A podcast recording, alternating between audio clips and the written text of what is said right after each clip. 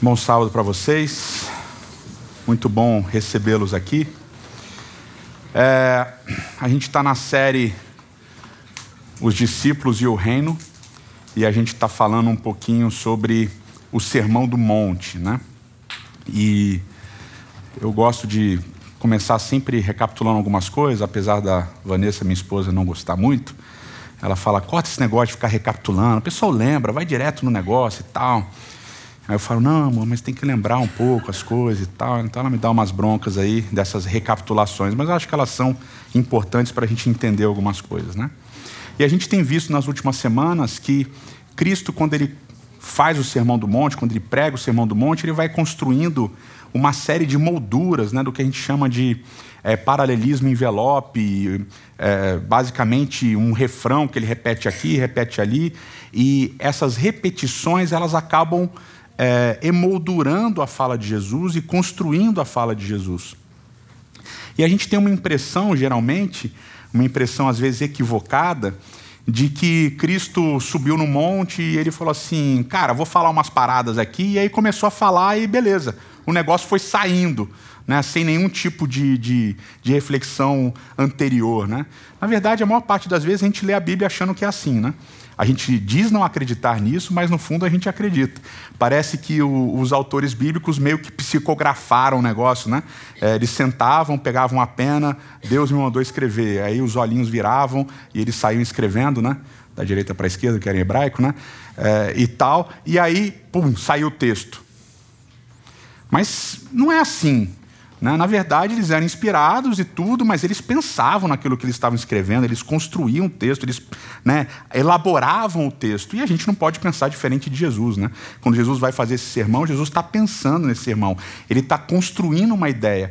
Então, não são discursos aleatórios de Jesus sentado numa pedra com né, a perna cruzada e o o, a mão no queixo e ele, ah, vou dizer uma série de coisas que eu acho importante. Não. Jesus ele pensou, ele construiu essa fala, ele planejou essa fala. E a gente percebe isso porque no relato de Mateus tem essas repetições, essas molduras que vão construir no texto. E a primeira moldura que a gente já falou no primeiro dia, no primeiro sábado dessa série, é a moldura do deles é o reino dos céus. Né? E essa música é linda, Menina dos Teus Olhos, ela é linda porque ela, ela tem a ver com essa moldura, lembra? Jesus ele fala, bem-aventurados os pobres de espírito, porque deles é o reino dos céus. E bem-aventurados os que são perseguidos por causa da justiça, porque deles é o reino dos céus. Ele começa com essa moldura descrevendo aqueles a quem pertence o reino dos céus, ou aqueles que fazem parte do reino dos céus. E o primeiro é os pobres de espírito. E vocês lembram que a gente falou que os pobres de espírito são aqueles que estão sentados à margem do caminho. Aqueles que não conseguem nem se levantar. O reino é deles. O reino é para eles. E aí Jesus vai falar de quem é o reino nessa moldura. E aí a última parte é bem-aventurados, né? Os que são perseguidos por causa da justiça. E a partir do verso seguinte, ele vai descrever o que é essa justiça. Ele vai falar: olha, bem-aventurados são vocês quando vocês forem perseguidos por causa da justiça, por causa do meu nome. E ele vai colocar uma outra moldura que é essa questão da perseguição. Então ele vai dizer: vocês vão ser perseguidos por causa da justiça. E aí no final dessa moldura ele diz: mas vocês precisam amar aqueles que perseguem vocês. Vocês precisam amar aqueles que injuriam vocês, que falam mal de vocês e assim por diante. Então existe essa moldura, essa repetição. E basicamente Jesus, a partir do capítulo 5, do verso 17, ele vai estabelecer a ideia do que é justiça, ele vai falar da guarda da lei. Ele vai falar assim: olha, eu não vim abolir a lei, eu vim cumprir a lei. E o que é a lei? O que é a justiça? O que são os profetas? Eu vou explicar para vocês ouviram o que foi dito aos antigos. Eu, porém, vos digo. E ele vai então trabalhar a questão da lei. No capítulo 6, ele vai trabalhar a questão das boas obras de justiça, dar esmolas, orar e assim por diante. Ele vai trabalhar essas ideias. E vocês lembrarem, tem uma ideia importante que Jesus está trabalhando aqui, que é a ideia de que essas coisas, a guarda da lei, ou as boas ações de justiça que as pessoas praticam, não tem a ver só com as ações em si mas que existe uma coisa mais importante do que a ação em si. E o que é mais importante do que a ação em si? O que está dentro do coração. A intenção que você está agindo. Qual é a intenção das suas ações? O que está dentro do coração quando você faz isso? Então Jesus ele diz: olha, não adianta não matar, você não pode chamar seu irmão de idiota, não pode desejar um mal contra ele no seu coração, não adianta você não adulterar, você também precisa não ter desejos impuros com relação a outras mulheres. Então Jesus ele interioriza as coisas, ele vai dizer assim: olha, a prática da lei, a prática da justiça não são só as ações. A prática da lei, a prática da justiça tem a ver com uma coisa que é anterior à ação, que é aquilo que está no seu coração. E nisso Jesus nivela todo mundo, dizendo: todo mundo pecou. Todo mundo peca. Não tem ninguém que guarde a lei, porque não é só a ação, é também o que está no coração, é também a intenção. Então tem mais coisa nesse negócio de praticar justiça do que vocês estão levando em consideração. E aí, nesse processo de dizer que as coisas são interiores também, e aí vem uma parte né, do sermão do capítulo 6, que tem a ver com isso, o sermão de Jesus, que ele vai dizer assim: olha, aonde está o teu tesouro, ali está o teu coração. Então não andem ansiosos pelas coisas, não fiquem preocupados pelas coisas, que eu vou dar as coisas para vocês. Então não adianta parecer que você é despreocupado, você precisa ser despreocupado. Né? Jesus interioriza as coisas. E por interiorizar as coisas, inclusive a ansiedade, inclusive a preocupação financeira com as coisas. Porque tem gente que é descolada, diz assim: não, eu não me preocupo com dinheiro. Mas engana todo mundo durante a semana para ganhar mais está preocupado com a casa, com o carro, com as contas. Não adianta.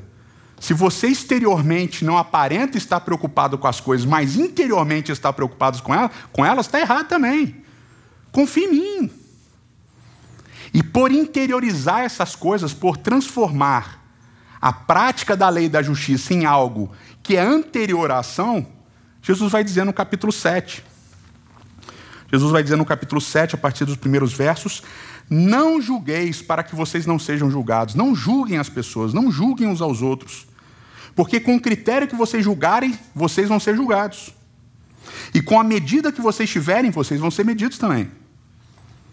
Porque você vê a trave no olho do outro, mas você não consegue reparar na trave do seu próprio olho. Aí você diz para o seu irmão: deixa tirar a trave do seu olho. Mas como é que você vai tirar a trave do olho do outro se você está com a trave no seu olho? Hipócrita. Tira a trave do teu olho. Então você vai ver claramente como tirar a trave do olho do irmão. Então é o seguinte: vocês estão enxergando somente o exterior. Mas eu estou dizendo para vocês que não é somente o exterior, é o interior. E o interior vocês não enxergam. Se vocês não enxergam o interior, não julguem. Se vocês não conseguem ver além das ações, além do exterior, não julguem, porque vocês não sabem realmente o que está acontecendo. Vocês não conseguem nem ver dentro de vocês. E aí vem um processo psicológico muito famoso hoje em dia, que é a famosa dissonância cognitiva. Né? Dissonância cognitiva é maravilhosa. O que é dissonância cognitiva? Existe o certo, que você sabe que é certo, existe o errado. E quando você faz o errado, automaticamente você cria uma dissonância. Você sabe qual é o certo, mas você fez o errado. Você criou uma dissonância cognitiva. Seu cérebro, automaticamente, um cérebro saudável, o que, que ele vai fazer? Ele vai resolver essa dissonância. E geralmente, como eu disse, um cérebro saudável vai desculpar você automaticamente. Então, é a história que eu adoro contar porque é a história da minha vida, né? Meus filhos sempre falam: é, pai, você tem razão quando você fala disso lá no, no culto. Você está dirigindo o seu carro. E a direção em São Paulo é uma coisa que estressa quase todos nós, né? Alguns são tranquilos, mas estressa quase todos nós. E tem aquele negócio que é, que é fantástico, né? E aqui vocês saem de Genópolis, aqui do do Teatro Wall, e vão pegar 23 de maio, vocês vão ver isso daí maravilhosamente bem. Você está ali no Minhocão, terminando o Minhocão, para acessar a, né, a, a, a ligação leste-oeste, oeste-leste e tal, para pegar a 23, e tem uma faixa só que entra. Mas o que, que os indivíduos fazem? Eles não obedecem aquela faixa. Eles vêm pela esquerda e lá na frente eles chicotam para a direita. Dão a seta e vão entrando, vão forçando a entrada. E aí você automaticamente pensa o quê?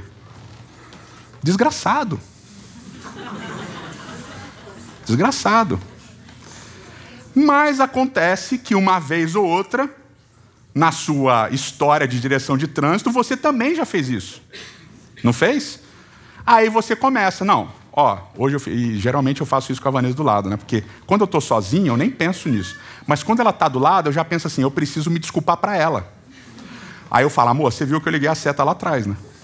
Você viu? Eu tentei entrar, mas não consegui. Você viu como é que foi? E a Vanessa me arranjou um jeito de pensar nessas coisas muito mais fácil. Falou assim, amor, quando o indivíduo te, te cortar, pensa que talvez ele esteja querendo ir no banheiro. Aí ele está desesperado, ele está fazendo tudo errado, porque ele precisa chegar no banheiro. E isso tem me ajudado, me acalma o coração. Quando a pessoa faz uma barbaridade no trânsito, cara, coitado, deve estar tá querendo ir no banheiro. Porque quando você quer ir no banheiro e está dirigindo, você fica desesperado. Na é verdade? Desesperado. Mas esse é o processo. Você tende a desculpar as suas próprias ações, porque você sabe as angústias que você está vivendo, você sabe os desesperos que você está passando. Você sabe. Tipo, eu fui professor nove anos. O aluno que não entrega o trabalho no dia, ele tem sempre uma história bonita. Sempre tem uma história bonita. Mas quando eu lembro, quando eu era aluno, eu lembro das minhas histórias, e elas eram bonitas também. E elas aconteciam de fato. Mas com o outro a gente tem muito menos generosidade para julgar do que a gente tem com a gente mesmo. Com a gente, a gente é generoso. Não, poxa, eu estava estressado, estava cansado. É que nem quando pais que têm filhos viajam de avião. Quando o filho dos outros chora, tá vendo? Não dá educação. Se fosse eu, teria feito isso, tem, tem, que dar comida antes. Na hora que vai pegar, tem que dar o bico, tem que dar a chupeta, tem que dar não sei o que lá e tal, para não chorar na hora da decolagem. Mas quando é o seu filho, está cansado, dormiu mal, está estressado, é cólica e tal, tem sempre uma desculpa. Então Jesus está dizendo: você não sabe o que está acontecendo com o outro. Se você não sabe, não julga, meu amigo. Você vê o exterior, eu vejo o interior. Então, maneira no seu juízo. Inclusive para aquele juízo de olhar para algumas pessoas e dizer assim: Fulano é um homem de Deus. Ele chega, ele ora. Até no teatro ele chega, se ajoelha e ora. Esse é um homem de Deus. Olha como ele é bonzinho. Olha como ele faz coisas. Não façam isso, não julguem, porque vocês não sabem o que está acontecendo. O juízo pertence a mim, deixa comigo esse processo. E aí ele emenda, porque né, antes de emendar, é, é o hobby do cristão há milênios. O cristianismo especialmente gosta disso, de ao julgar o outro. Né? O cristianismo ama isso. E agora, com as redes sociais, esse negócio ficou mais forte ainda. Todo mundo se une, não por aquilo que crê, mas por aquilo que acha errado. Então você junta, né, num pacote, fulano fez X, né, vamos, que, que é um caso famoso agora, não sei, é melhor não dar exemplos, né? Depois vem processo e tal. Então, mas fulano e tem, e tem um fator interessante, né? Porque o ódio ele une as pessoas para além do amor. Então as pessoas elas se agrupam e aqui não interessa a doutrina, não interessa nada. Os religiosos se unem pelo, pelo ódio que eles têm. Aí junta é, presbiteriano, adventista, que é seita para os presbiterianos, para os batistas, aí junta também com os batistas, aí junta todo mundo junto para odiar uma coisa juntos. E aí na internet eles formam um grupo, porque eles odeiam a mesma coisa juntos. E geralmente é um pecado que eles acham que é um pecado, que é o pecado que vai para todo mundo para o inferno, que é a heresia, é a dissidência, é o pecado contra o espírito, é o que vocês quiserem dizer. Eles se juntam no, no, no ódio, no amor pelo ódio. No amor pelo ódio. E é o passatempo preferido do cristão, é apontar o pecado dos outros. Ah, fulano está cantando lá em cima, mas você não sabe o que eu sei dele. Se você soubesse. Ah. E eu falava para meus alunos, falava assim, se eu soubesse quem vocês são, eu não daria aula para vocês. E se vocês soubessem quem eu sou, vocês não assistiriam aula comigo. E eu falo a mesma coisa para vocês aqui. Se eu soubesse quem vocês são, não pregaria para vocês. E se vocês soubessem quem eu sou, vocês também não ouviriam um sermão meu. Essa é a realidade, a gente não sabe quem são as pessoas, o que elas passam, o que vai dentro do coração. Então Jesus, não julguem, Jesus diz: não julguem, não façam isso. E ele continua na mesma pegada. Ele vai dizer assim, ó: Pedi dar-se-vos-á, Buscai e achareis, batei e abrir-se-vos-á. Pois todo o que pede recebe, o que busca encontra, aquele que bate, abrir-se-lhe-á. Eu adoro essa mesóclise aqui, né? Abrir-se-lhe-á. Ou qual dentre vós é o homem que, se porventura o filho lhe pedir pão, lhe dará pedra? Ou se lhe pedir um peixe, lhe dará uma cobra? Ora, se vós que sois maus sabeis dar boas dádivas aos filhos, quanto mais vosso Pai que está nos céus dará boas coisas aos que lhe pedem. Então é o seguinte: não julguem. Não julguem. Mas aprendam a conviver entre vocês. E o que Fulano pedir, tá. Se pedir comida, dá comida. Se pedir água, dá água. Se pedir X, dá X. Se pedir Y, dá Y. É assim, pediu, o que vocês vão fazer? Dá. E sabe por que a gente tem dificuldade de praticar isso daqui? Dar e receber, né? Você, a pessoa pede, recebe. A gente tem dificuldade de fazer isso porque a gente continua julgando as pessoas. A gente continua julgando uns aos outros. Então, quando a pessoa pede, você julga o que ela está pedindo e você julga a pessoa que está pedindo também. Então, um caso clássico é com a pessoa que pede perdão. A pessoa chega e fala assim: oh, me perdoa pelo que eu fiz. Pode ser que até você enganosamente diga: não, está perdoado. Mas aí você chega no carro, né? Para as pessoas do carro, fala assim: Fulano é um desgraçado mesmo, né? Pediu perdão, mas eu sei que ele não pediu de verdade. Eu sei que ele não pediu com coração. E você não perdoa, porque você está julgando. A pessoa te pede comida e fala assim: pô, Fulano me pediu comida, mas já está gordinho. Está comendo demais. Me pediu um bolo de chocolate, daquele tamanho, pedir bolo de chocolate. Tá gordo, tinha que pedir um bolo de lixia. Lixia? Tem bolo de lixia? Não, chia, chia. Chia, aquele é o grãozinho, né? Você viu que eu nem conheço. um bolo de chia. Um bolo de chia. Como é que é? Hashtag minha nutri, não sei o que lá, vai ver, né? E tal. Cara, aí você fala, oh, fulano, você está sempre preparado a julgar as pessoas. Por isso que você não dá o que elas pedem. É por isso que você não dá o que elas pedem, porque você está julgando elas o tempo todo. E Jesus está dizendo, mano, isso é o básico. Queridos, isso daqui é o básico. Pedir, dá-se-vos-á. Buscai e achareis. Batei e abrir-se-vos-á. É isso. É o básico. E é interessante que ele vem com a lei áurea, né? No final dessa sessão, ele diz: Tudo quanto vocês querem que os homens façam vocês, façam também a eles, porque esta é a lei aos profetas. E aí vem os detalhes. Bom, essa lei áurea era famosa já na antiguidade. Na época de Jesus, vários pensadores já tinham escrito sobre ela: Confúcio, Heródoto, Tobias, Cirar. Você tem vários escritos dessa lei, mas geralmente essa lei, lei áurea, é abordada pelo aspecto negativo. Então tem uma história muito famosa de dois rabinos, o rabino Hileu e o rabino Shammai. Eram rabinos que viveram ali basicamente um pouquinho antes de Jesus, em torno do ano 90, é, 80 antes de Cristo, que eles começaram seus ensinos a ficarem famosos e tal. E aí tem historinha diz que um gentil, ou seja, um não-judeu, ele vai até é, a sinagoga de Shammai, e ele chega lá na sinagoga de Shammai, está no Talmud babilônico, e ele chega lá e fala assim: Shammai, resuma a lei e os profetas para mim enquanto eu fico em pé em uma perna. E aí Shammai pega uma régua, bate nele expulsa ele da sinagoga. Impossível, impossível, anátema, tal, expulsa o cara da sinagoga. Aí esse mesmo indivíduo vai até a sinagoga do Rileu. Chega na sinagoga do Rileu e fala: Rileu, me resume a lei e os profetas enquanto eu fico em pé em um só pé. E aí Rileu fala assim: se você acha que alguma coisa é odiosa, é odioso para você, não faça para o outro. Esse é o resumo da lei dos profetas, o resto é comentário. Rileu resume assim. Então essa lei é sempre meio que abordada do aspecto negativo. Jesus ele aborda do aspecto positivo. O que você quer que façam para você, faça para os outros também. E aí parece que tem uma certa equivalência aqui.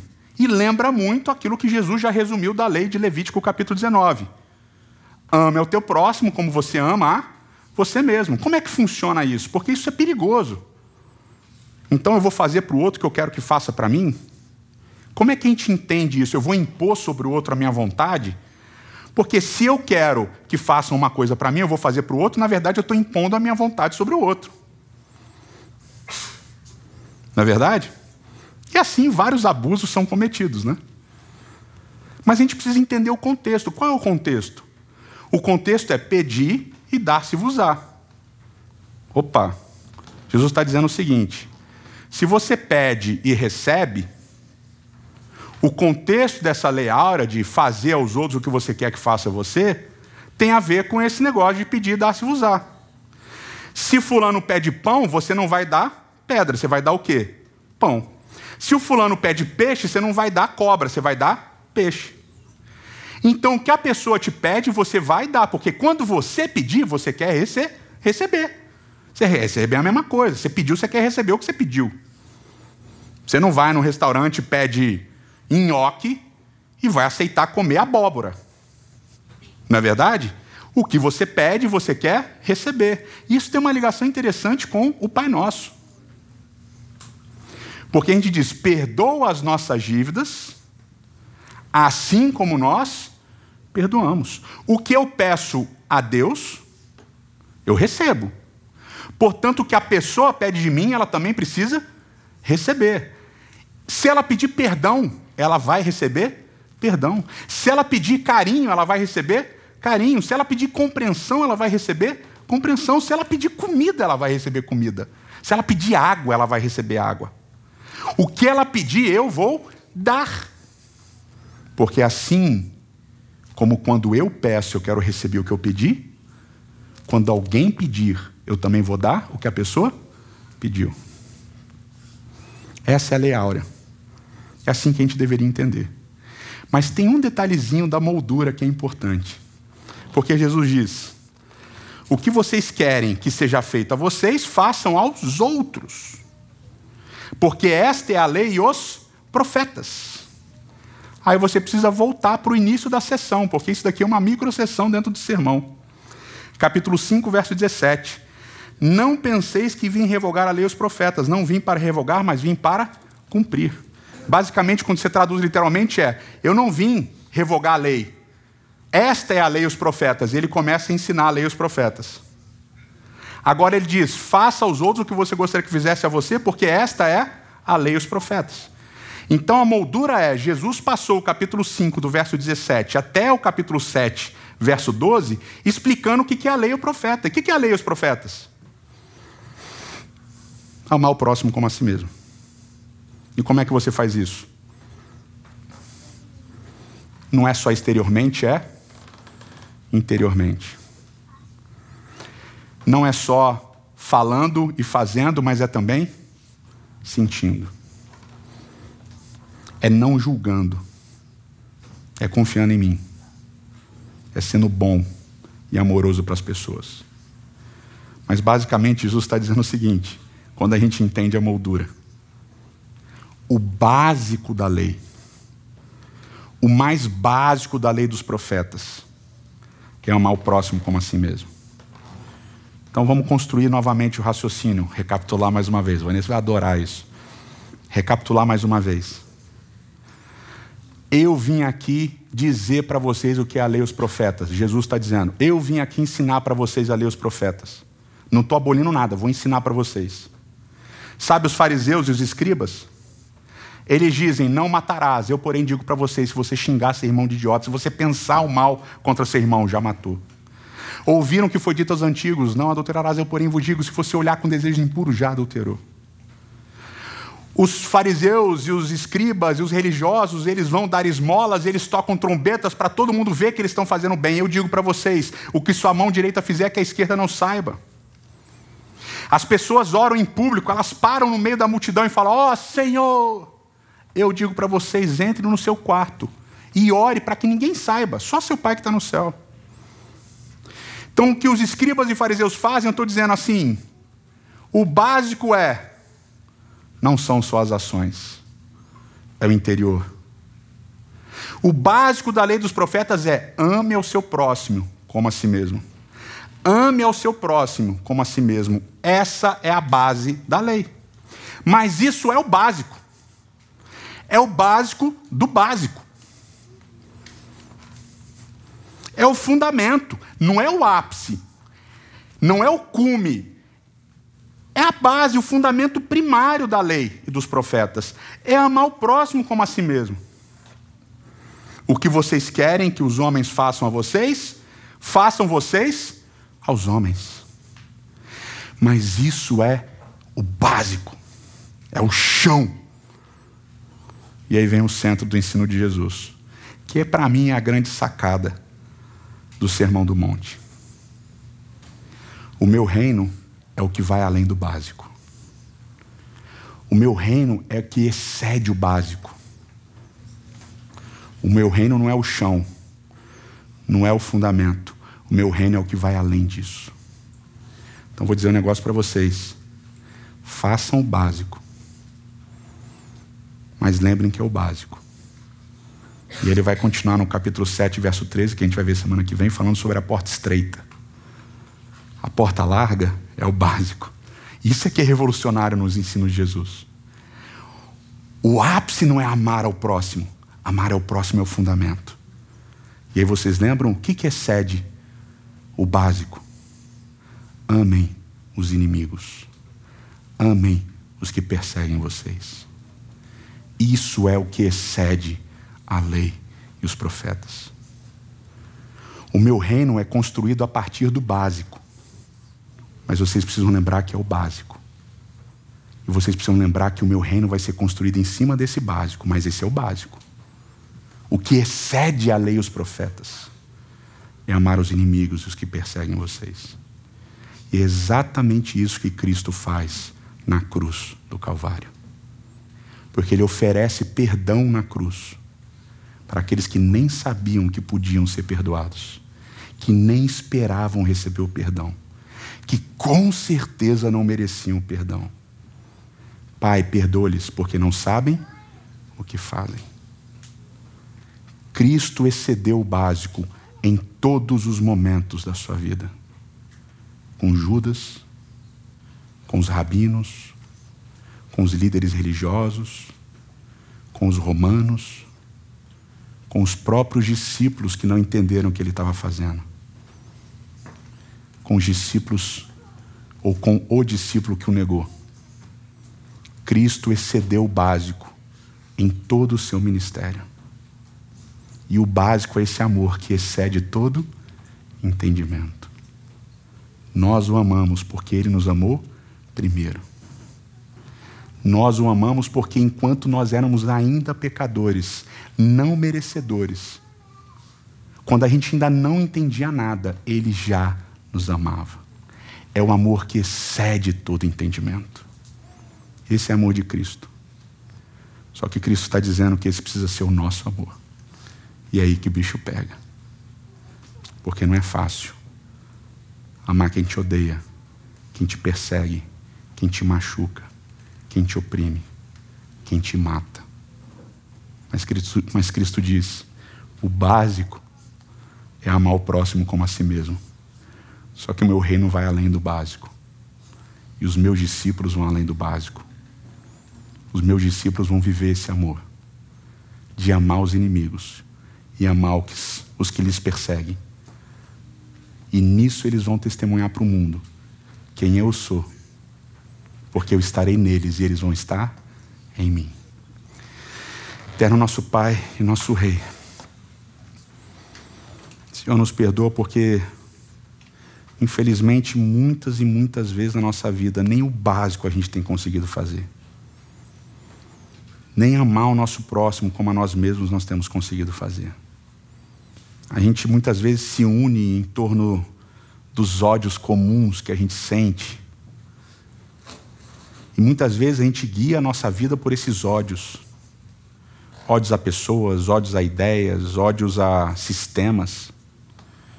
E sim, Senhor, muitas vezes esses ódios, eles são até justificáveis. Mas, Senhor, nós fomos chamados como teus discípulos a irmos além desses ódios. Nós somos chamados a ter um amor que excede a compreensão. É verdade, Senhor, a gente não precisa ficar preso em relacionamentos abusivos, em relacionamentos tóxicos e violentos. Mas nós precisamos amar essas pessoas para além do nosso próprio entendimento. E a gente só vai conseguir isso quando Cristo estiver em nós através do Espírito. E quando transformar-nos em verdadeiros discípulos teus, para irmos além desse básico e amarmos na exceção.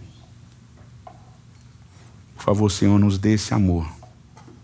Nos dê esse amor que vai além da letra da lei. Esse amor que vai além dos nossos próprios ódios e limitações. Esse amor que vai além e é despejado, derramado sobre as pessoas que nos odeiam. É o que nós te imploramos em nome de Cristo. Amém.